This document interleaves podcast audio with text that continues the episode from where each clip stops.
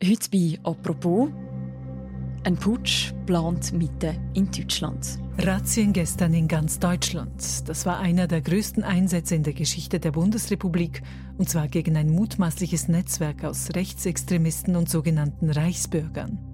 Vor gut einer Woche sind bei einer grossen Razzia in Deutschland 25 sogenannte Reichsbürger und Reichsbürgerinnen verhaftet worden. Eine Gruppe von radikalen und gewaltbereiten Menschen, die einen Umsturz der Demokratie wollen. Seither kommen immer neue Details an die Öffentlichkeit. Sie haben Waffen gehortet, vorgehabt, den Bundestag in Berlin zu erobern und unter dem Kommando von einem Prinz einen Staatsstreich geplant.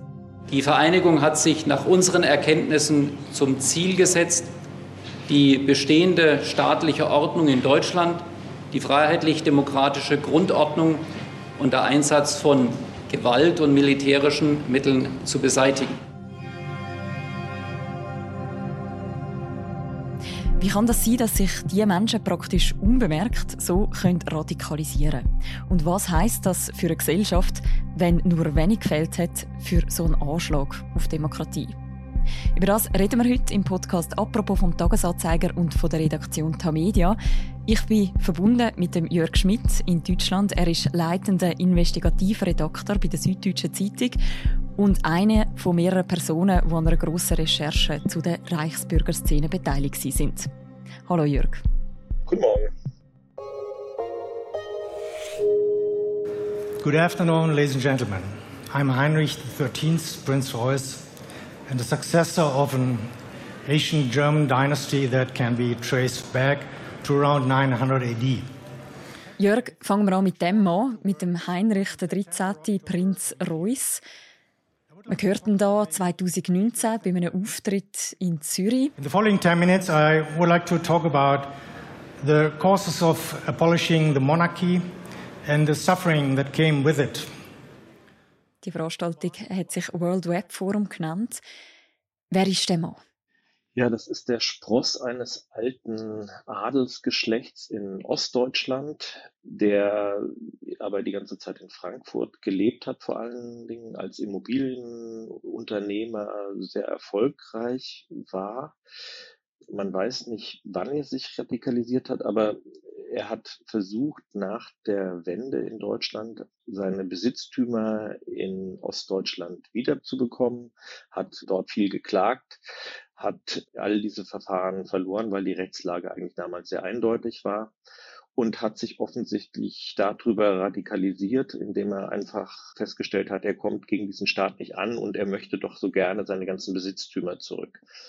Das ist sozusagen seine, seine Grundposition gewesen. Und ähm, äh, da hat er sich offensichtlich im Laufe der Jahre radikalisiert und immer weiter gegen diesen Staat gestellt, weil er sich von dem Staat der Bundesrepublik Deutschland schlecht behandelt fühlt. Also eigentlich ein Anhänger von, von der Monarchie, wie sie irgendwie früher mal in Deutschland existiert hat. Ja, ich glaube, er hätte am liebsten wieder ein, ein Königreich. Er hat auch in verschiedenen Reden davon gesprochen, dass es den Leuten in Ostdeutschland viel besser gegangen wäre unter der Regentschaft seines Großvaters der hätte alles geregelt, da hätten die Leute hingehen können, er hätte Probleme gelöst. Wo sollten die Leute heute hingehen in dieser Demokratie zu den Abgeordneten? Da würde ja nichts passieren. Also der hat tatsächlich solche Monarchieträume geträumt. Und wie wirkt der Mann gegen aussen? Also wie, wie adlig ist so sein ganzes Auftreten? Naja, der ist schon ein klassischer Adeliger, äh, immer tadellos gekleidet, Ton in Ton, mit Einstecktüchelchen, äh, hatte in seinem Umfeld äh, in Frankfurt einen, einen tadellosen Ruf, galt als nett, äh, ansprechend, charmant, durchaus für sich einnehmend. Hat eine Tochter, eine behinderte Tochter, um die er sich wohl sehr rührend gekümmert hat. Also der hatte schon eigentlich ein ganz gutes Image und alle Leute, die in seinem Umfeld das jetzt nicht unmittelbar mitbekommen haben, aber die ihn so von außen kannten, sind quasi aus allen Wolken gefallen, weil sie nicht gedacht hatten, dass dieser nette Mensch einen Putsch gegen die Republik plant. Punkt 6 Uhr morgens dringen die Polizisten des Spezialeinsatzkommandos in das Jagdschloss der Reußen bei Bad Lobenstein ein. Höchste Alarmbereitschaft, denn das Bundeskriminalamt vermutet Waffen bei den Beschuldigten. Nach Angaben der Bundesanwaltschaft wurden 25 Menschen festgenommen. unter anderem auch der in Thüringen bekannte Heinrich XIII., Prinz Reuß. Vor gut einer Woche ist ja das Bild von dem Prinz Reuß durch die deutschen und auch durch die internationalen Medien gegangen. Was ist genau passiert? Naja, die deutschen Sicherheitsbehörden sind einer Gruppe auf die Spur gekommen, die sich um diesen Prinzen gebildet hat, seit ungefähr anderthalb Jahren. Die sind relativ früh auf den Radar der Ermittlungsbehörden hier gekommen. Es gab zuvor eine andere Gruppe, die vorhatte, den Gesundheitsminister Lauterbach zu entführen. Und bei den Ermittlungen gegen diese Gruppe stieß man auf einen ehemaligen Bundeswehrsoldaten, der mit jemand aus dieser Gruppe kommuniziert hat. Und da wurden die Ermittlungsbehörden stutzig, weil auf dessen Telefon, den hatte man durchsucht, aber durchaus als Zeugen, und da hatte man auf den Mobiltelefonen Bilder des Parlamentsgebäudes in Berlin gefunden. Und da ist man äh, hellhörig geworden, hat gesagt, oh, äh, steckt da womöglich was anderes hinter und ist dann quasi auf diese zweite Gruppe gestoßen. Und mit jeder Woche hat sich die haben dann Maßnahmen gemacht, Telefonüberwachung, haben die Leute observiert und sie haben festgestellt, dass mit jeder Woche diese Gruppe größer wurde. Und so sind immer mehr unterschiedliche Behörden äh, in diese Ermittlungen eingebunden worden, verschiedene äh, Landeskriminalämter, ähm, verschiedene Landesverfassungsschutzämter. Letztlich hat der Generalbundesanwalt in Karlsruhe die Ermittlungen übernommen, als man festgestellt hat, dass da womöglich Gefahr bestand für einen Sturm auf das Parlament. Und dann hat man halt einfach zugeschlagen, bevor äh, die Gruppe aktiver werden konnte. Mhm. Was heißt das zugeschlagen? Was ist da passiert? Ja, es gab wohl die größte Razzia, die es in der Geschichte Bundesrepublik gegeben hat, mit fast 3000 Beamten. Es sind 162 Objekte und Wohnungen durchsucht worden. Ähm, es gibt 25 Beschuldigte, die direkt inhaftiert worden sind, ähm, auch zwei im Ausland, einer in Österreich, einer in Italien. Und es gibt momentan insgesamt 54 Beschuldigte in dem Verfahren. Die Zahl wird aber wahrscheinlich in den nächsten Wochen noch eher steigen. All die Personen, die jetzt verdächtigt sind oder auch festgenommen worden sind, die kommen ja aus der sogenannten Reichsbürger-Szene. Was heißt eigentlich genau Reichsbürger? Naja, Reichsbürger sind in erster Linie, äh, nennen sich Leute, die die Bundesrepublik Deutschland und das demokratische System hier ablehnen. Und zwar radikal. Sie lehnen das ab äh, aus einem ja, aus verschiedenen Gründen. Einer, der immer wieder genannt wird, ist, dass es nach dem Zweiten Weltkrieg in Deutschland keinen Friedensvertrag gegeben hat. Weder mit Russland noch mit äh, den westlichen Alliierten. Und dass sie deshalb die Bundesrepublik als Staat nicht anerkennen, sondern sozusagen nur als Vehikel der Alliierten bis heute sehen. Das heißt, für die gilt Deutschland in den Grenzen wahlweise 1918 oder 1937 man sieht das immer daran, dass sie halt als Fahne, als Symbol äh, ihrer, ihrer Gesinnung eben nicht äh, schwarz-rot-golde Fahne aufhängen, sondern im Prinzip die alten Reichsfahne des, des Kaiserreichs und hängen natürlich sehr in dieser Ideologie drin. Und es gibt in Deutschland, das kann man dazu sagen, die Behörden schätzen die Anzahl dieser Reichsbürger ungefähr auf 23.000. Interessant ist, dass viele davon eher in Ostdeutschland sitzen. Eine von diesen Personen, die eben festgenommen worden ist, ist ja der Prinz Reuss, wo wir am Anfang von ihm geredet haben. Was war seine Rolle in dieser ganzen Szene? Gewesen? Na, der Prinz ist in dieser Szene so ein bisschen was wie eine Ikone geworden. Nicht zuletzt durch seinen Auftritt in Zürich, diesem Forum, wo er äh, für Außenstehende eine sehr wirre Rede gehalten hat. The intention was to use the state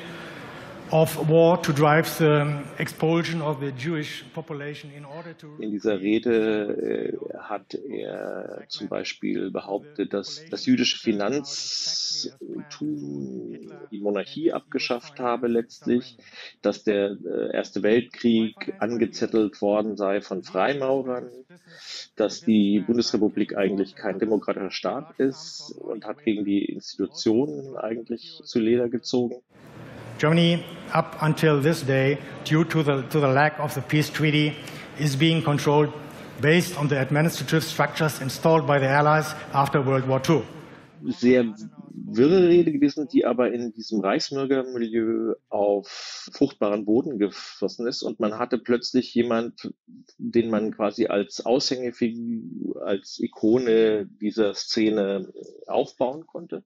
Das ist sehr subversiv geschehen. Da hat sich dann eine Gruppe äh, zusammengefunden um diesen Prinzen. Der Prinz war angedacht als tatsächlich Staatsoberhaupt nach einem möglichen Staatsstreich was viel gefährlicher ist und viel problematischer ist, ist ein Teil der Gruppe, die sich darum gruppiert hat. Die besteht nämlich aus ehemaligen Angehörigen der deutschen Bundeswehr und hier besonders der ehemalige oder ehemalige Mitglieder von Spezialkräften wie dem Kommando äh, Spezialkräfte in Kalf. Das ist sozusagen die deutsche Eliteeinheit und äh, zum Beispiel Fallschirmjägern, äh, also durchaus äh, Elitesoldaten, durchaus Leuten, die wissen, wie man mit Waffen umgeht. Also man hat militärisch äh, erfahrene Menschen in dieser Gruppe. Gleichzeitig eben auch der Prinz Reuss, wo man nach einem Staatsstreich einsetzen als neues Oberhaupt. Was ist denn genau in dieser Gruppe geplant gewesen? Naja, ich glaube, wohin es letztlich hinauslaufen sollte, war gar nicht so klar. Aber was man schon gemacht hat, man hat schon alle möglichen Posten verteilt. Also es war klar, der Prinz sollte sein Staatsoberhaupt werden. Dann wurden Posten besetzt, zum Beispiel das Justizministerium sollte übernommen werden von einer ehemaligen AfD-Abgeordneten, die Richterin ist. Es sollte von einer Ärztin, soll das Gesundheitsministerium übernommen werden. Also im Prinzip waren schon ganz viele Ministerposten durchgeplant. Und neben diesem Rat dieser Regierung sollte es sozusagen einen, einen Regierungsarm geben und eben einen militärischen. Und diesen militärischen Arm sollte ein ehemaliger Oberst äh, des äh, KSK ähm, leiten. Und äh, der sollte sozusagen mit dem Aufbau einer neuen Armee betraut werden und gleichzeitig mit dem Aufbau von Heimatschutzverbänden, also ähm, tatsächlich bewaffneten Einheiten. Das heißt, es gab sozusagen in dieser Struktur einen Regierungsarm und einen militärischen Arm. Und dieser militärische Arm, das ist auch ganz interessant, dafür sind sogar schon neue äh, Uniformen in Auftrag gegeben worden und offensichtlich teilweise schon fabriziert worden. Es war ja doch immer wieder auch die Rede von einem sogenannten Tag X. Was, ist mit dem gemeint? Und der Tag X war der Tag gemeint, an dem man das Parlament in Berlin stürmen wollte durch diese ehemalige AfD-Abgeordnete, äh, die hatte offensichtlich noch Zugangsberechtigungen zum Parlament und mit deren Hilfe sollte eine bewaffnete Einheit ins Parlament eindringen, Abgeordnete festnehmen, in Handschellen abführen und das sollte quasi der Beginn des Staatsstreichs. Man hat dann gehofft, äh, und das zeigt eigentlich, wie, wie wirr diese Gruppe war. Man hat quasi gehofft, wenn man diese Aktionen macht und das dann im Radio irgendwo äh, verkündet, dass dann die ganze Bevölkerung der Bundesrepublik Deutschland dankend aufschreien würde und ihnen sofort folgen würde und äh, quasi man eine neue, ja, einen neuen Staat ausrufen könnte. Aber von außen betrachtet wirkt vieles irgendwie wirr auch bizarr, zum Beispiel das, was du erwähnt hast, mit den Uniformen, die man da schon bestellt hat. Wie real ist denn aber die Gefahr dass jetzt so ein Anschlag zum Beispiel auf den Bundestag tatsächlich hätte können gelingen? Also ich muss ganz ehrlich sagen, als ich zum ersten Mal die Namen gehört habe und mir die Leute angeguckt habe, habe ich gesagt, was ist denn das für ein Operettenregime oder was ist denn das für, ein, für eine spinnerte Idee? Also sie haben einen Prinzen, der in seiner eigenen Familie als Wirrkopf gilt. Sie haben einen ehemaligen Fallschirmjäger-Oberst, der sich immer wieder in Verschwörerforen rumtreibt. Sie haben andere Armeeangehörige, die, der eine, der ein Waldschrat ist, mehr oder weniger und Survival-Trainings anbietet. Sie haben einen anderen Oberst, von dem sie wissen, dass er irgendwie Vollalkoholiker ist. Das heißt eigentlich, mit so einer Truppe kann man eigentlich nicht viel Staat im wahrsten Sinne machen. Das Problem ist, dadurch, dass sie relativ oder eine kleine Gruppe hoch ausgebildeter ehemaliger Militärs haben, man muss sich nur die, die, die mal vorstellen, und das war dann das, wo mir in der Situation eigentlich bei den Recherchen ganz anders geworden ist, dass so eine Truppe hochtrainierte oder, oder Leute, die wissen, wie sie mit Waffen umgehen und die wissen, wie man sie anwendet, tatsächlich in ein Parlament eindringt. Alleine diese Bilder sind natürlich irgendwie fatal. Wir erinnern uns an den Sturm des Kapitols. Wir erinnern uns auch an die Bilder vor dem Reichstag, die es vor einem Jahr oder so oder anderthalb Jahren gab, wo mal nur Demonstranten sozusagen auf die Stufen des Reichstags gelangt sind. Das sind natürlich irgendwie verheerende Bilder für eine Demokratie. Und man mag sich nur mal vorstellen, dass diese Gruppe es tatsächlich geschafft hätte, in den Bundestag einzudringen womöglich dort irgendwie äh, auf Leute zu schießen. Es hätte Verletzte oder Tote gegeben.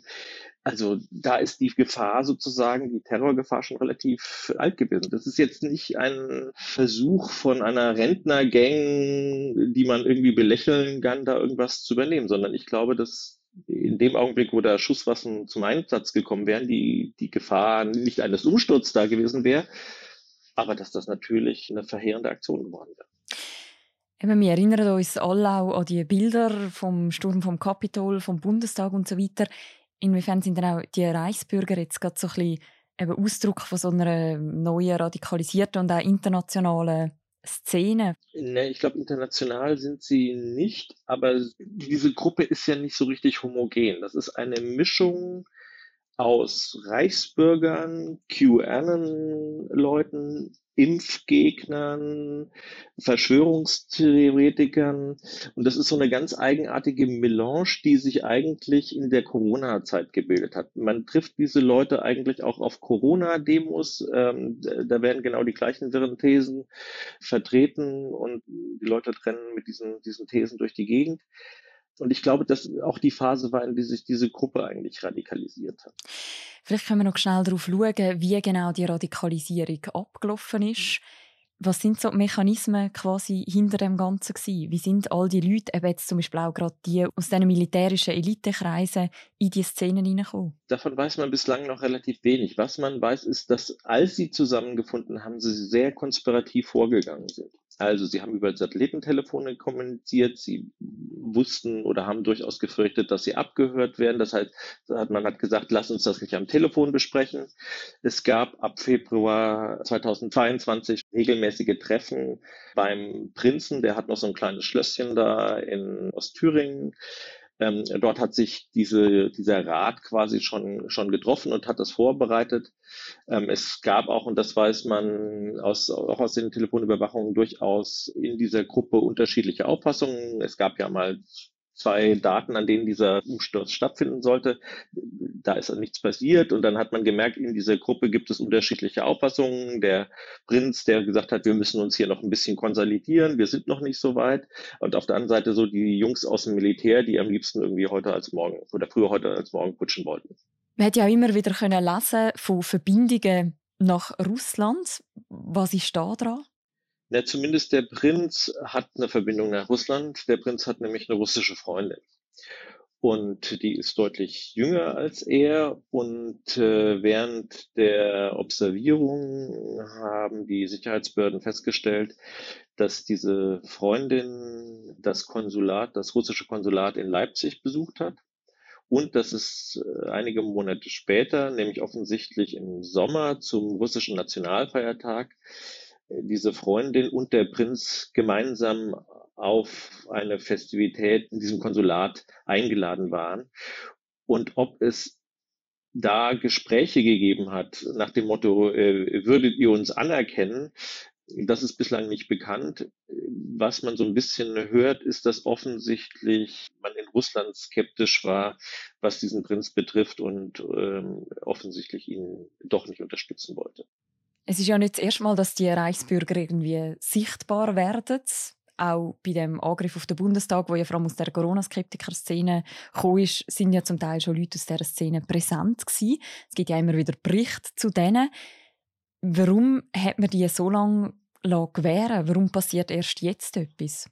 Naja, das kann man eigentlich nicht sagen. Das, äh, gegen die Reichsbürgerszene sind deutsche Behörden immer wieder vorgegangen. Und auch in deutschen Sicherheitsbehörden war durchaus das Gewaltpotenzial bekannt. Und es hat immer wieder Razzien gegeben in dieser Szene. Es hat immer wieder Waffenfunde gegeben in dieser Szene.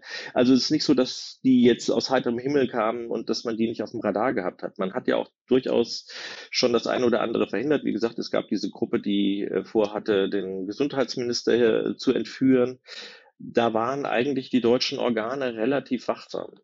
Und trotzdem sind die irgendwie durchgeschlüpft.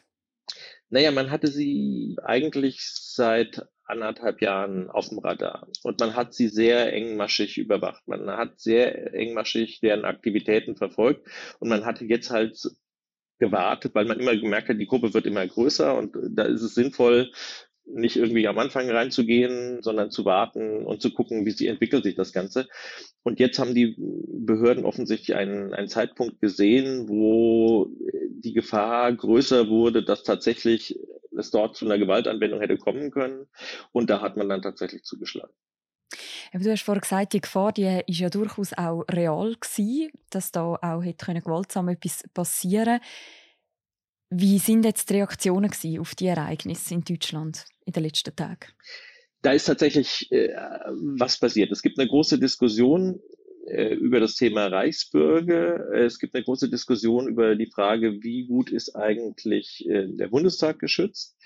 Es gibt eine Diskussion über die Verschärfung des Waffengesetzes in Deutschland nach dem Motto, wie können eigentlich solche Leute, die, die so radikalisiert sind, Waffen besitzen. Jetzt muss man wissen, es sind damals, sind im Zuge der äh, Razzia ungefähr 90 Waffen sichergestellt worden, von der Armbrust über die Pistole bis hin zu Gewehren. Aber ein Großteil dieser Waffen war einfach legal. Das heißt, die Leute waren legale Waffenbesitzer, die hatten einen Waffenbesitzschein waren Sportschützen oder Jäger, ähm, durften diese Waffen also besitzen. Und da liegt natürlich ein Problem, wie kann es eigentlich sein, dass äh, Leute, die diesen Staat und äh, sein System, sein demokratisches System ablehnen, in den Besitz einer Waffe gelangen konnten. Und das ist eine Diskussion, die gerade in Deutschland in der Politik geführt wird. Eine besondere Rolle kommt ja auch der AfD zu. Wir haben ja eben vorher schon von der Abgeordneten geredet, die Teil war von dieser Reichsbürger- und Reichsbürgerinnen-Szene. Wie hat sich jetzt die AfD und die anderen Parteien zu dem Ganzen positioniert? Ja, die AfD hat geschwiegen. Alle anderen Parteien haben sich natürlich sehr äh, bestürzt gezeigt man muss sagen, dass innerhalb der AfD diese Frau, eine ehemalige Richterin, die sich auch neulich wieder interessanterweise, nachdem sie aus dem Parlament rausgeflogen war, wieder versucht hat, in die Richteramt zu kommen und da oder mehr oder weniger wieder eingeklagt hat, dass die besonders stark radikalisiert worden ist oder sich radikalisiert hat in den letzten anderthalb Jahren. Also es ist bislang die einzige äh, AfD, ja, es gibt, oder es gibt zwei Leute, die sozusagen einen AfD-Background haben. Man kann jetzt nicht sagen, dass das sozusagen ganz weit in die AfD reinstrahlt. Aber ich glaube, dass die AfD mit ihren Thesen, mit ihrer Politik natürlich sozusagen die Saat auslegt für diese radikalere Szene, die sich da an ihrem allerrechten Rand bewegt. Und gerade in Ostdeutschland äh, wissen wir, dass die AfD dort zumindest ideologisch sehr nah an den Reichsbürgern dran ist. Du hast am Anfang schon erwähnt, dass eben besonders in Ostdeutschland die Reichsbürgerszene einen größeren Zulauf gehabt hat. Wieso? Naja, das muss man, glaube ich, in der Geschichte ähm, der ostdeutschen Bevölkerung äh, sehen. Ähm, da gab es immer ein größeres Potenzial an, ich sag mal, Skeptikern. Das sind alle die Leute, die in der Wendezeit verloren haben, die arbeitslos geworden sind. Von daher gibt es eine relativ große äh, Skepsis dort gegen das System. Man hat immer das Gefühl, der Westen habe ihnen das dieses System übergestülpt. Sie seien die eigentlichen Verlierer dieser Wende und das ist natürlich ein fruchtbarer Boden und das zeigt auch ein bisschen, wenn man sich diese Gruppe anguckt, da ist keiner unter 50. Das heißt, es sind alle Leute, die im Prinzip in dieser DDR-Zeit noch irgendwo geprägt worden sind und die letztlich in der Bundesrepublik Deutschland in ihrem neuen Zuschnitt, äh, wie sie seit 30 Jahren existiert, nie angekommen sind.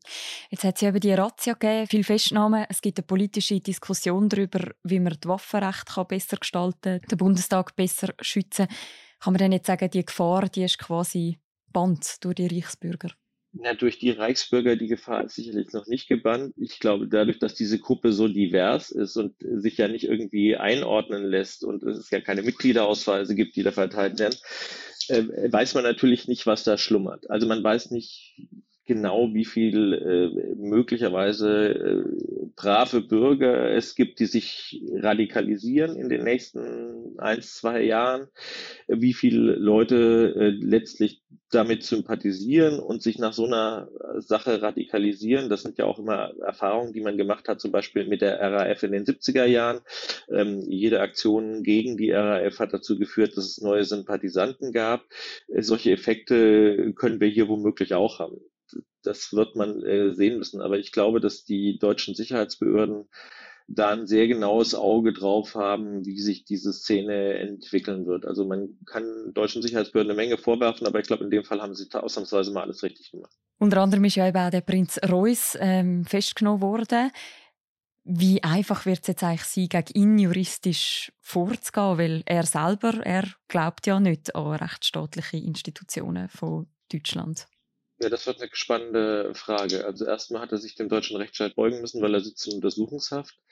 Wie dann mal seine Verteidigung vor Gericht aussehen wird und wie seine Strategie dann aussehen wird, ähm, das sehen wir dann.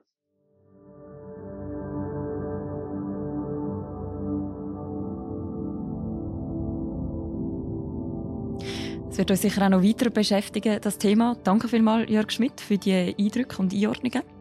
Gern geschehen. Alles rund um die Reichsbürger-Razzia, das kann man natürlich noch nachlesen bei uns auf der Webseite und in der App. Wir verlinken auch noch Beiträge dazu. Unter anderem auch ein Beitrag, der zeigt, wie die ganze Reichsbürgerszene auch mit der Schweiz verbunden ist und wie sie auch Bezug hat zum Fall Nathalie, wo wir vor wenigen Wochen einen Podcast darüber gemacht haben. Alle Links dazu findet ihr in den Show Notes. Und wenn ihr noch kein Abo habt vom Tagi oder von einem anderen Tamedia-Titel, dann könnt ihr das trotzdem gratis lesen. Und zwar könnt ihr den Tagi drei Monate gratis testen mit dem Gutscheincode «Apropos» mit grossem A. Den kann man eingeben auf der Seite tagiabo.ch und dann kann man natürlich auch all diese Artikel dann gratis lesen. Und das war es für heute mit dem Podcast «Apropos» vom Tagesanzeiger und von der Redaktion Tamedia. Die nächste Folge von uns, die hören ihr morgen wieder. Bis dann, macht's gut. Ciao miteinander.